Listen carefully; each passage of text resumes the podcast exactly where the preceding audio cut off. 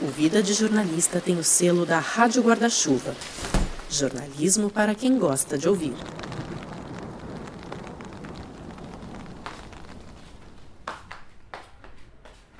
Oi, tudo bem? Tô abrindo esse episódio aqui, gravando aqui na minha casa, agora são duas da tarde, quase duas, dez para as duas mais ou menos, de uma quarta-feira, um dia depois da posse do Alexandre de Moraes no TSE, né, naquele grande evento que reuniu várias autoridades, a gente ficou prestando atenção ali nos encontros. Eu tô com a TV ligada aqui na Globo News, tá rolando o Estúdio I com o André Sadi, com o Otávio Guedes, com o Valdo Cruz, com a Natuza Neri, eles estão repercutindo aqui, a Natuza tá falando agora alguns momentos da fila, para a fila de cumprimentos, que durou mais de duas horas, eles estiveram próximos, esses relatos dão conta de que não era uma coisa tranquila.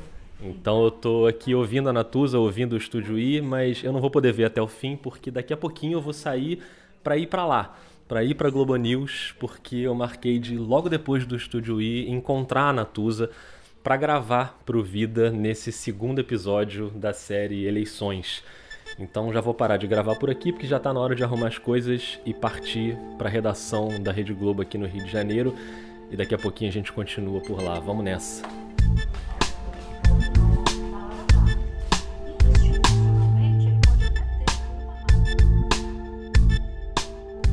Eu sou o Rodrigo Alves, a música que você está ouvindo é do Gabriel Falcão e a série Eleições é uma produção original do Vida de Jornalista. Em sete capítulos eu te levo para conhecer os bastidores da cobertura da campanha eleitoral de 2022. No primeiro episódio a gente falou sobre desinformação e hoje a gente vai falar sobre informação, mais especificamente como os jornalistas chegam na informação, o relacionamento com as fontes, os métodos, as apurações da cobertura política nesse período eleitoral.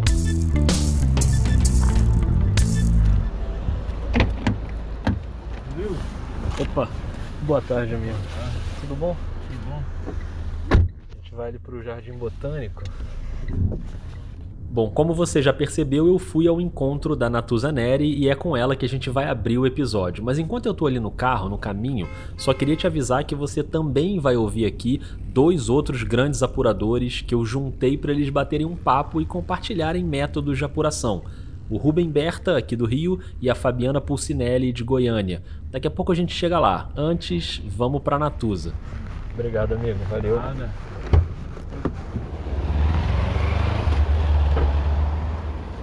Pronto, cheguei aqui na redação da Globo.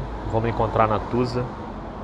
Normalmente a Natuza Neri já trabalha muito e agora durante a campanha nem se fala, né? Ela está pilotando e apresentando a Central das Eleições, que vai ao ar nos jornais das 6 e das 10 da noite na Globo News, e ainda tem CBN, tem quadro pro G1, tem o podcast Papo de Política também no G1, e mesmo com essa rotina maluca, ela deu uma escapadinha para conversar com o Vida. A gente combinou de se encontrar ali mesmo na entrada do prédio da Globo no Jardim Botânico. Fala, querido, desculpa. Imagina.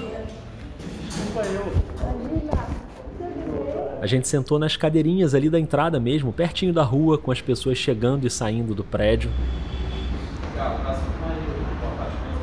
E começou a conversa. Foi uma gravação especial não só pela convidada, claro, mas também porque era uma data importante. A primeira coisa que eu queria te fazer é te agradecer por você ter tirado esse tempinho por participar do Vida. Hoje é o dia do aniversário do Vida, de quatro anos. Então, oh, pra meu Deus, mim é que presente honra. demais. Que honra. Obrigado. Fico feliz. E a minha primeira pergunta foi o que é que muda na rotina dela nesse momento de campanha eleitoral, tanto na dinâmica de apuração de bastidores, como no trabalho como comentarista, agora também como apresentadora. O que, que mudou e, e que hora você está dormindo? em dormir? muda bastante. Na verdade, não é que muda a, a rotina, ela fica ainda mais intensa. Então, se eu opero normalmente nessa frequência, tá, tá, tá, tá, tá, nesse período é tá, tá, tá, tá, tá, tá, tá, tá, tá. Acho que é em som, porque a gente está falando com vida um podcast, eu definiria assim. Então tudo é mais corrido. É, essa ideia de uma separação, né, o repórter do comentarista, do apresentador, é, ela induz a gente para o lugar errado porque o jornalista ele é um apurador, é, ele é um, um, analista também do cenário, porque ele, quando um jornalista de texto, por exemplo, decide qual vai ser o lead de uma reportagem ou de uma matéria, ele já está fazendo uma análise. Né? Essa análise é dele, do que ele considera que é mais importante de acordo com o que alguém falou. Então, o repórter é também um analista por natureza. Por isso é que eu não gosto dessa ideia de que o repórter é uma coisa, o comentarista, que é um analista, é outra, e o apresentador é uma outra caixinha diferente. Porque o apresentador, ele apura, ele analisa e, no meu caso, é, comenta também.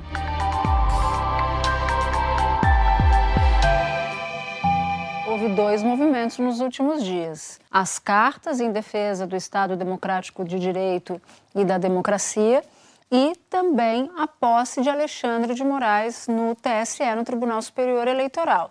Dois eventos muito ruins para Bolsonaro. Então, Bolsonaro, no quesito democracia, termina a semana pessimamente com essa apuração do Datafolha.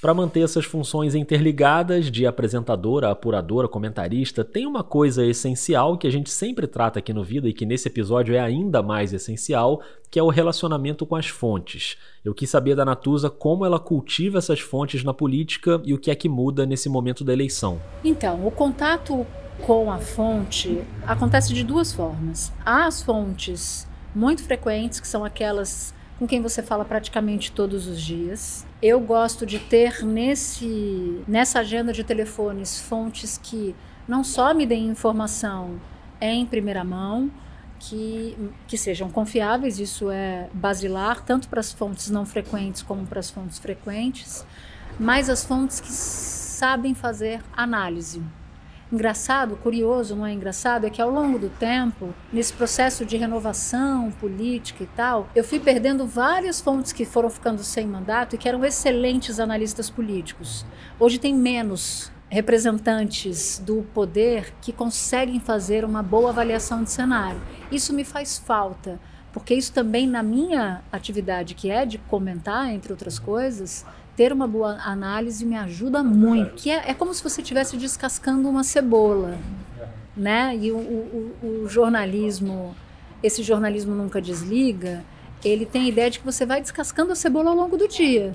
Você tem um fato, ele não está completamente, ele não está completamente arredondado na sua cabeça. Aí você vai avançando na apuração, avançando, avançando, avançando. É como se você tivesse pensando em jornalismo de texto, é como se você tivesse vários jornais no mesmo dia. E tem as fontes que, que não são frequentes, que essa dependem da, do que você quer colher, do que você quer ir atrás. Agora, como tem muito estudante nos ouvindo. Ó, oh, anotem aí. Se vocês não tiverem, ou se estiverem já na rotina do jornalismo, eu adoto uma prática.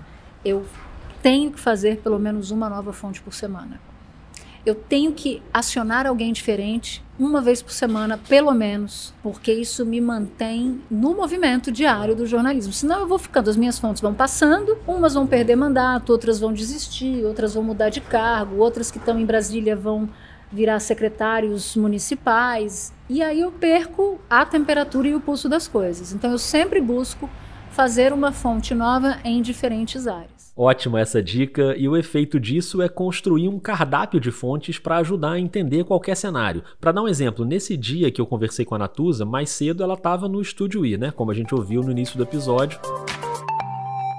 E ali com a Sadi, com o Otávio, com o Valdo, ela contou que recorreu às fontes para entender como é que estava o clima na posse do Alexandre de Moraes, especialmente dentro da chamada sala de togas. Que é quando é onde os ministros, antes de entrarem para as sessões, colocam a sua toga. Aquela sala de togas virou uma grande sala VIP, só que sala VIP para os dois mil convidados. Então ela estava lotada de gente. Eu fui falar com algumas pessoas para entender qual era a coreografia da cena ali. Aí me descreveram o seguinte: olha, quando eu entrei, o Bolsonaro estava num canto, canto, queria que vocês gravassem essa palavra um canto. canto. Todo mundo. Um canto. E o Lula estava no meio da sala de togas, circulando, e as pessoas tirando selfie. Indo até ele. Indo né? até ele cumprimentar, tirando Era foto. o mais concorrido. Ele era o mais concorrido. Mais concorrido. Tá aí um exemplo daquilo que a Natuza disse no início, né? Que tá tudo misturado. A repórter, a comentarista, a apresentadora, tá tudo ali. E tem um ponto que eu não podia deixar de perguntar, um assunto que já passou e ainda vai passar mais vezes por essa série do Vida, que é a atuação nas redes sociais com todo esse pacote aí de ataques, a misoginia e como é que isso se intensifica no período eleitoral. Normalmente se intensifica muito e, por incrível que pareça, ele se multiplica. Eu vou explicar.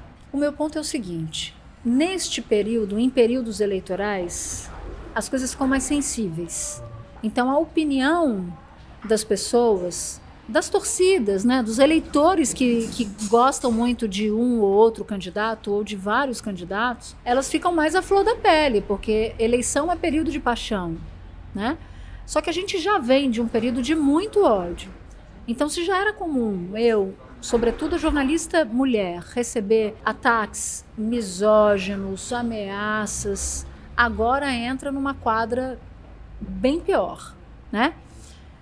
Mas ela não é só, ela não faz parte só daqueles núcleos organizados de milícias que estão ali para detonar o jornalismo, não. Muitas vezes parte de pessoas de carne e osso que gostam tanto de um candidato que qualquer fato que você revele ou narre que não seja especialmente positivo para aquela campanha, aquilo te transforma em alvo também.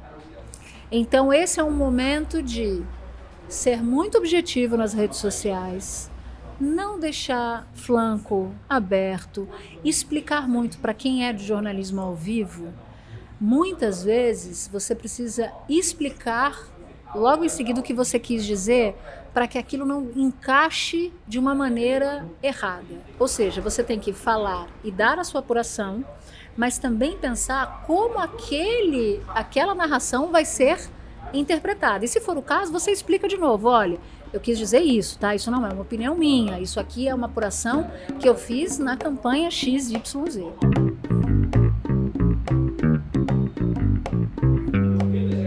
Obrigado demais. Ah, eu agradeço. Rapidinho, mas foi ótimo. E você agora vai correr para fazer o quê?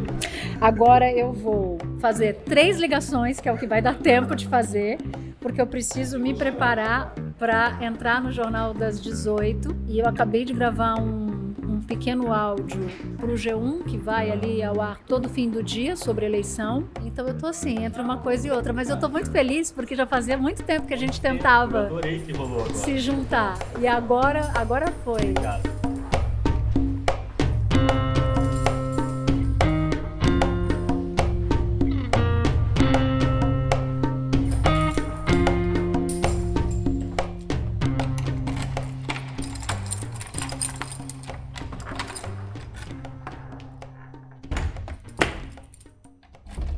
Tô de volta já em casa, deu tudo certo lá com a Natuza. Deixa eu botar a mochila aqui. Foi ótimo papo. Eu vou fazer até uma coisa aqui, que já são quase 7 horas da noite, 6h50. Eu vou ligar a TV aqui porque é bem possível que Natuza esteja no ar nesse momento, né? Vamos ver se rola essa coincidência. Se não der certo, eu não uso essa gravação, né? É assim que funciona. Mas acho que tem uma boa chance de rolar essa coincidência aqui de ligar a TV e encontrar Natuza falando na Globo News. Liguei a TV aqui, a Isabela Camargo, repórter, que está falando, mas está rolando a edição das 18, então é bem possível que a Natuza esteja no ar ali na central das eleições. Tô de olho aqui, se ela aparecer aqui eu boto um trechinho pra gente ouvir. Mas só queria te avisar que eu vou fazer uma pequena pausa pro nosso intervalinho só para eu te dar um recado da Rádio Guarda-Chuva, como a gente sempre faz aqui no Vida. E já já a gente volta para continuar nesse tema da apuração de bastidores e a gente vai ouvir dois grandes repórteres que cuidam muito bem dessa área de apurar informações públicas de políticos ou do poder público. Já já a gente volta e ó, o César Tralha tá chamando a Natuza aqui, ó. Vamos ouvir aqui um trechinho, a Natuza falando. Natuza não para de trabalhar. E ele ressuscita o desgaste do governo na condução da pandemia, porque foi desastrosa a condução do governo durante a pandemia. E essa live em particular, quando a Polícia Federal tem aqui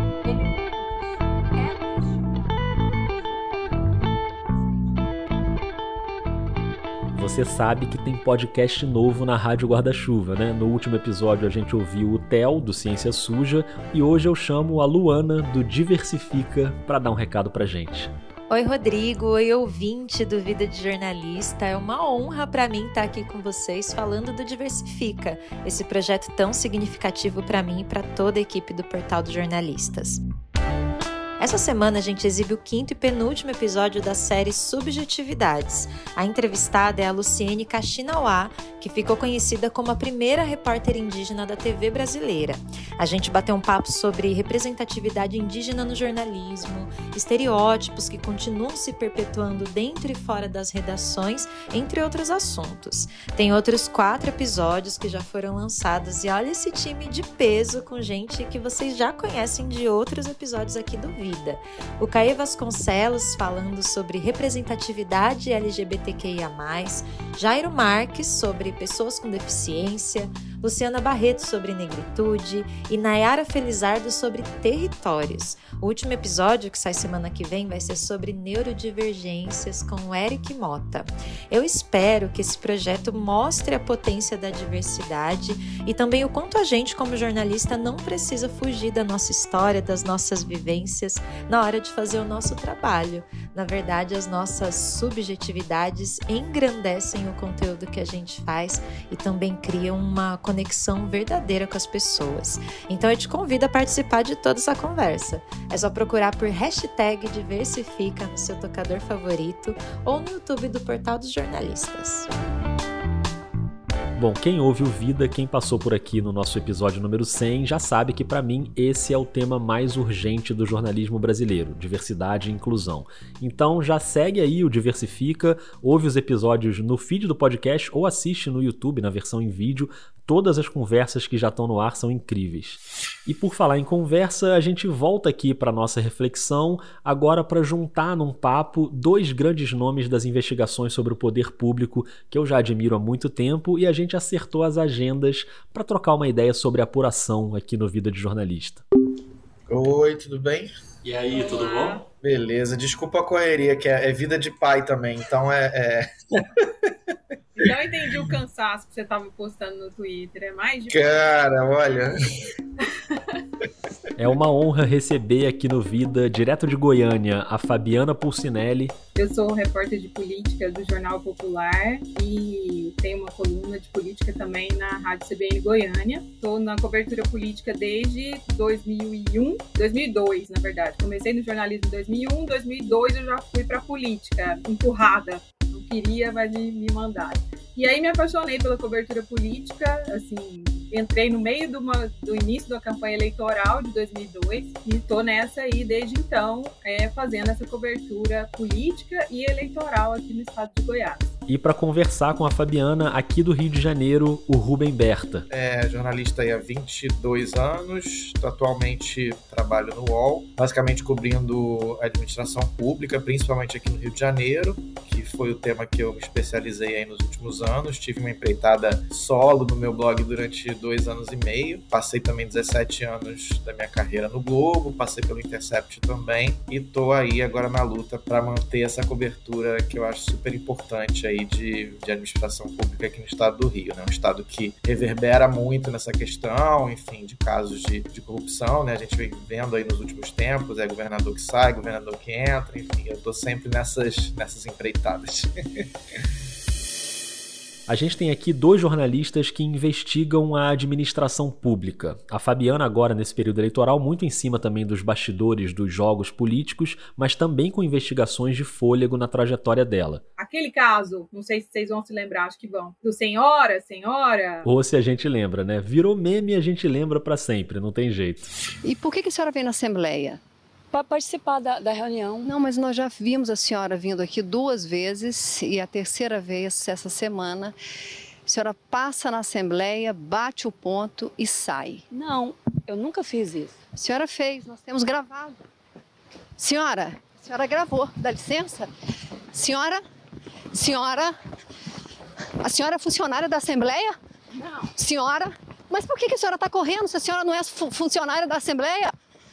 Não quer conversar comigo?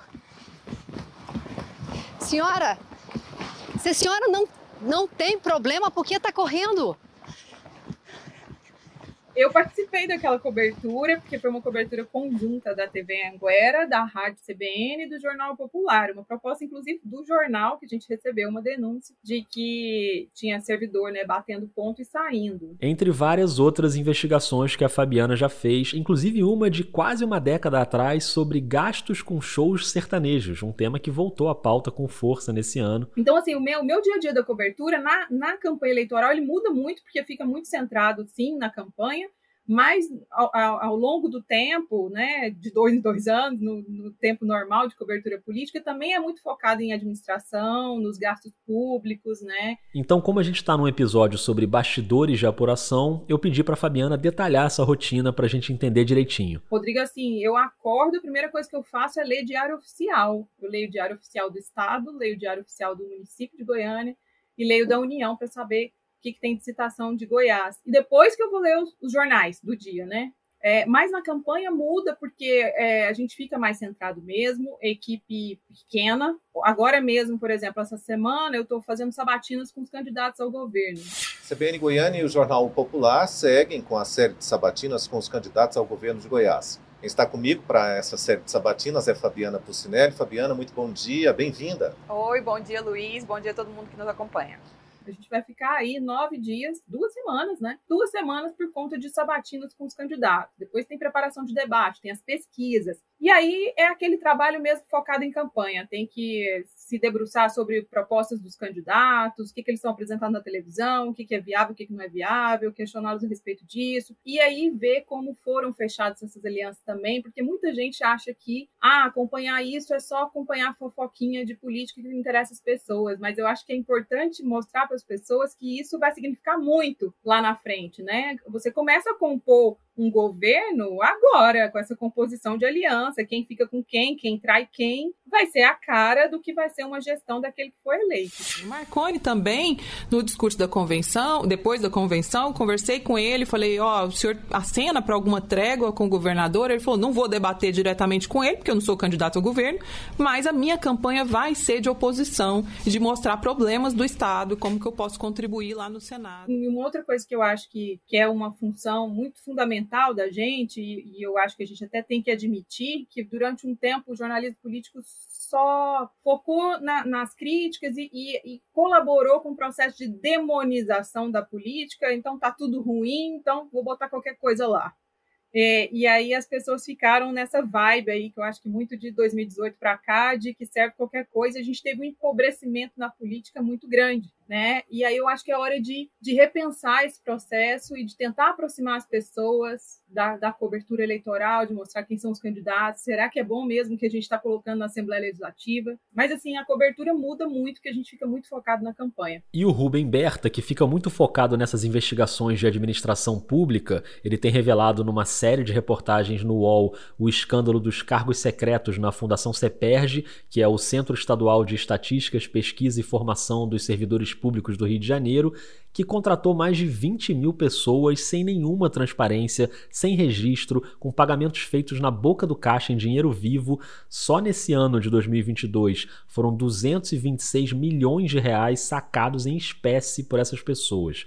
E o tema acaba tendo tudo a ver com a campanha porque tudo isso acontece dentro do mandato do governador Cláudio Castro, que é candidato à reeleição e até agora lidera as pesquisas. É, eu acho que assim, agora o, o desafio é conseguir manter é, é, o espaço né, do trabalho trabalho é, diante de uma eleição que naturalmente vai tomar né, o, o, a questão política, a questão do, do bastidor, a questão até da, do, né, da, do jornalismo mais declaratório, ele tende a, a, tomar mais espaço dessa cobertura de administração pública, que é o que eu gosto de fazer, é o que eu, que eu sei fazer. Então, é, eu, eu, como eu te falei anteriormente, eu não tenho praticamente é, muito contato com essa cobertura de bastidor de política, eu sou muito focado mesmo na cobertura investigativa de administração pública. Eu tendo a ficar ainda mais tempo focado, principalmente por causa dessa série que a gente está fazendo. Eu acho que tem uma, uma mudança também. É sobre o acirramento dos ânimos, né, Berta? Eu acho que você fazer é, esse conteúdo agora, nesse momento, acho que é mais alvo de ataque do que se a gente não tivesse num período eleitoral. Ah, sim, sim. O candidato Marcelo Freixo tem um minuto para a réplica. Cláudio, você ficou nas manchetes de todos os jornais a semana inteira. Não é possível que você não tenha assistido o que aconteceu. É o seu governo. Eu quero saber o seguinte: você é culpado pelos fantasmas ou você é incompetente porque não viu todas as pessoas que estavam do seu lado roubarem? Esse é o debate da Band com os candidatos a governador no Rio e o Freixo levantou o assunto da Fundação CEPERJ numa pergunta ao Cláudio Castro. Você é culpado ou você é incompetente? Temos 45 segundos para a tréplica. Nenhum nem outro, Freixo. Como você jamais administrou nada na vida, você não sabe o que é ter problema em administração. Eu tive a postura que um gestor. Pelo menos eu sinto um acirramento muito forte, né? Nas redes, por parte dos próprios políticos, mas também de apoiadores dos políticos, né? Aquela coisa de paixão, fica um negócio meio é, violento, né? E eu acho que você está sofrendo muito isso agora também. É, eu vivi essa situação meio surreal, recente, de virar capa de jornal, né? Uma coisa meio, meio louca que aconteceu comigo.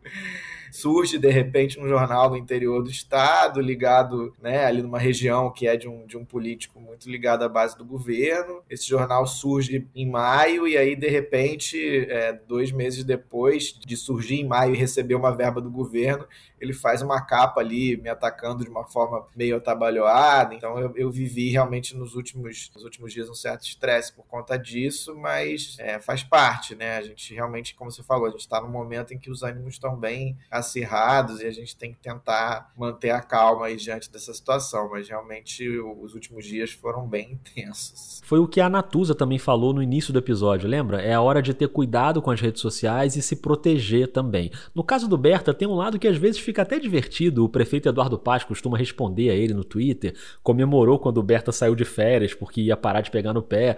Mas enfim, campanha eleitoral, claro, é sempre mais complicado. Eu tento, eu tento ser o máximo informativo possível, né? Claro que às vezes a gente bota uma pimentinha também, porque, enfim.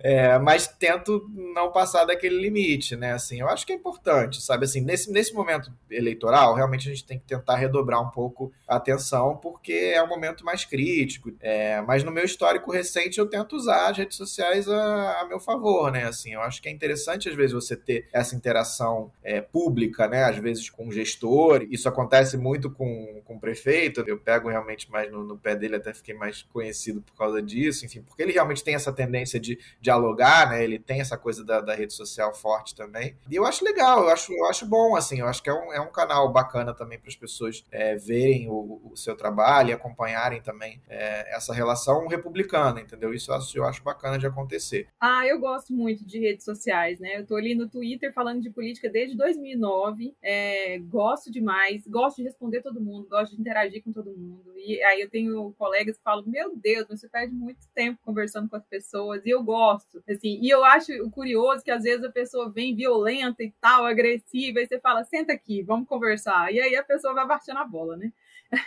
então, assim, eu gosto de manter esse diálogo, gosto de informar pelas redes sociais, acho que chama muita leitura para o jornal. E tem os momentos mais tensos. Campanha é sempre mais tenso, né? Desde a semana passada eu já recebo DMs assim, ah, sua ridícula, você está falando desse assunto, não fala disso e tal. Que o pessoal fica mais assim, com os nervos à flor da pele, mas é, basta ter calma. E já teve alguns momentos e isso que o, é, o Berta está passando hoje é uma coisa que a gente já, já passou aqui algumas vezes. Sites e blogs, acho que no país inteiro, né? É, que recebem verba pública que são feitos para atacar jornalistas. Então, nas últimas três campanhas aqui, eu acho que a gente já passou por isso, sites que ganham muito dinheiro de governo para atacar jornalistas, passa lá 24 horas atacando jornalistas. E, e, e aí muitos dos apoiadores usam aqueles links nas redes sociais para atacar também. Quando tem um, um, volume maior de ataques, eu dou uma afastada. Aquela coisa de você ter a noção de que aquilo ali não é tudo, né? Porque rede social tem muito disso. Assim, você fala, tá, tá o mundo inteiro aqui contra mim, mas são 20 postagens, é, né, te batendo ali. Então, você dá uma afastada, repensa ali e volta e segue firme. E é muito isso que o Berta falou. Se você tiver informação, se você apurou, fechou, né, não deixou ponta, você tem argumento para defender o trabalho que você faz. Então aí o resto é o que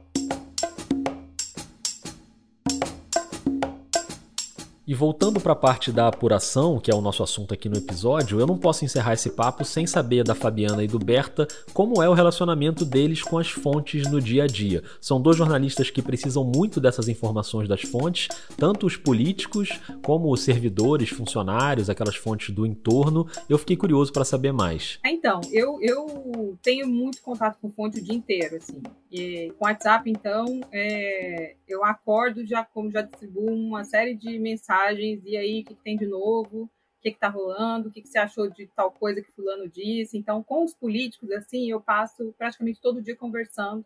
Até comentei outro dia num bate-papo que a gente teve lá na empresa, eu falei que tem uns que só respondem de madrugada. Eu não sei por que eles só respondem de madrugada. E aí, às vezes, eu tô acordada e tô lá batendo papo de madrugada para saber o que, que tá rolando e tudo. Então, assim, e aí, quanto mais você vai mantendo essa conversa, mais eles vão se lembrando de você na hora de passar alguma informação relevante, né? Então, ah, a gente falou sobre aquilo aquele dia, agora teve esse desfecho, e aí te, te dá esse, esse retorno. Então, eu tenho, tem uma frase, você citou o Franklin Martins antes da, da, gente começar a conversar aqui, mas tem uma frase dele que eu acho muito boa. Franklin Martins é o jornalista que foi chefe da Secretaria de Comunicação no segundo mandato do Lula, depois voltou a trabalhar com ele, enfim, mas vamos para a frase. E relacionamento com fonte tem que ser é, nem tão distante que se perca a informação e nem tão próximo, nem tão perto que se perca a independência. E aí eu acho bom isso, sabe? Meu relacionamento com fontes, com políticos, é desse jeito. É, já tive muitos atritos com muitos, né? Já, já teve muito, muita gente insatisfeita com o trabalho,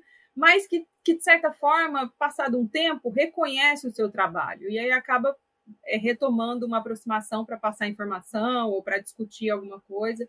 Eu tenho muita fonte, por exemplo, o Berta também deve ter, de servidor público que é efetivo, né? Daquelas, daqueles, daquelas pessoas que estão ali nos órgãos muda governo, eles vão continuar ali, eles observam as coisas, eles sabem de muita informação, então tem muita fonte assim. Então, vira e mexe, eu estou consultando o que está rolando aí nesse órgão e tal. É, isso aí eu gosto de, de, manter em contato também. Então, assim, eu praticamente eu, não tenho meio que, não digo zero, mas assim, é, é muito pouco contato com político, assim, então, né, como eu não, não tenho esse, essa rotina do bastidor, é, o meu contato com os políticos, ele é, ele é muito restrito, é muito pequeno. O que é até bom, né? Porque existe até uma, uma relação meio de distância, de, de um certo respeito, né? O, o que mais tem, na...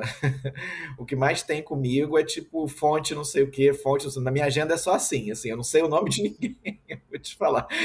Eu acho que é, é isso, a minha agenda é isso, sabe? Porque isso começou muito, assim, eu tive esse trabalho é, independente meu, né? Fazendo o, o blog cobrindo administração pública, e nesse trabalho ele acabou tendo um impacto muito grande, né? Porque assim, toda a história do impeachment do governador, né, do Witzel, começou com um escândalo na saúde que começou com as matérias que eu fiz lá no blog, né? Assim, a partir dali começou e aí é quando a Globo entrou a coisa aumentou e aí a gente né, acabou no, no, no, escândalo que a gente viu.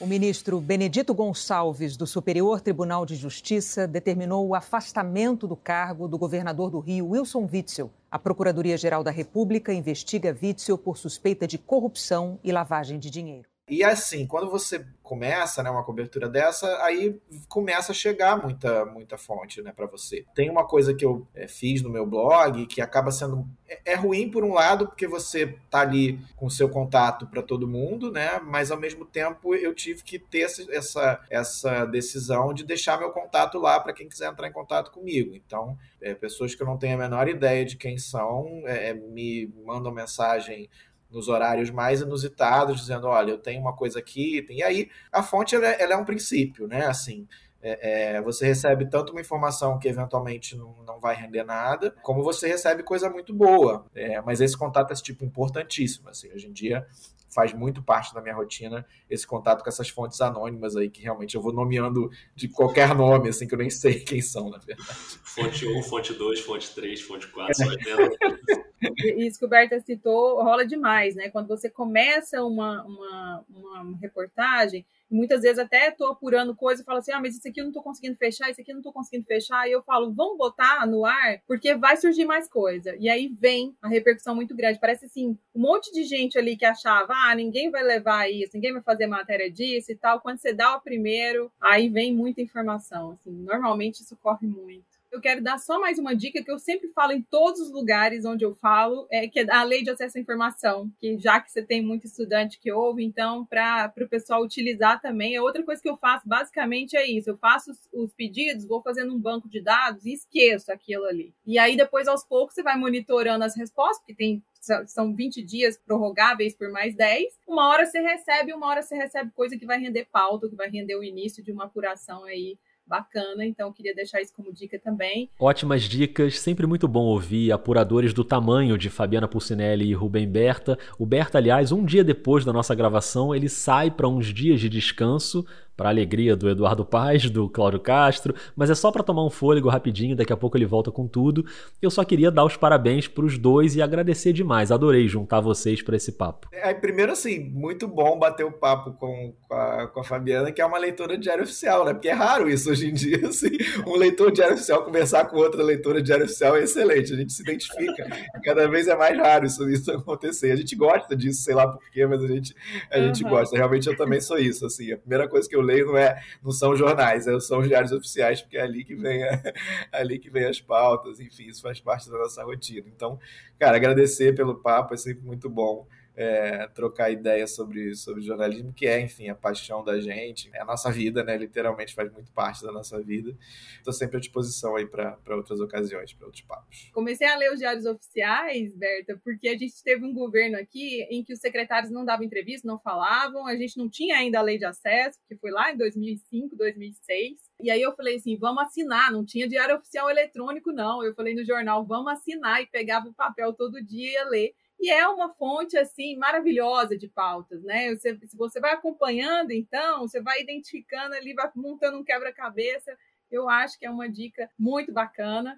Bom, o que eu espero é que a gente não tenha golpe, né? Que a gente tenha, para quem vai cobrir eleição presidencial, uma tranquilidade. É, nos estados também eu estou batalhando para que o eleitor esteja atento a eleição local, porque está todo mundo só pensando na presidencial, então tem que ter esse cuidado também com a, com a eleição local. Mas enfim, a gente vai seguir nesse ritmo aí louco. Espero que o Berta consiga descansar um pouquinho, mas que depois volte e continue com o sucesso da sua cobertura, que está muito massa sou uma admiradora. Obrigado. Mas muito sucesso também para o podcast, que também é muito bacana. Obrigado demais. E falando em podcast, eu queria lembrar que a Fabiana acaba de estrear o podcast Bora Votar sobre a disputa eleitoral em Goiás. E quem divide o podcast com ela é a queridíssima Cileide Alves, que os ouvintes do Vida já conhecem muito bem do episódio da série Memória sobre o Césio 137.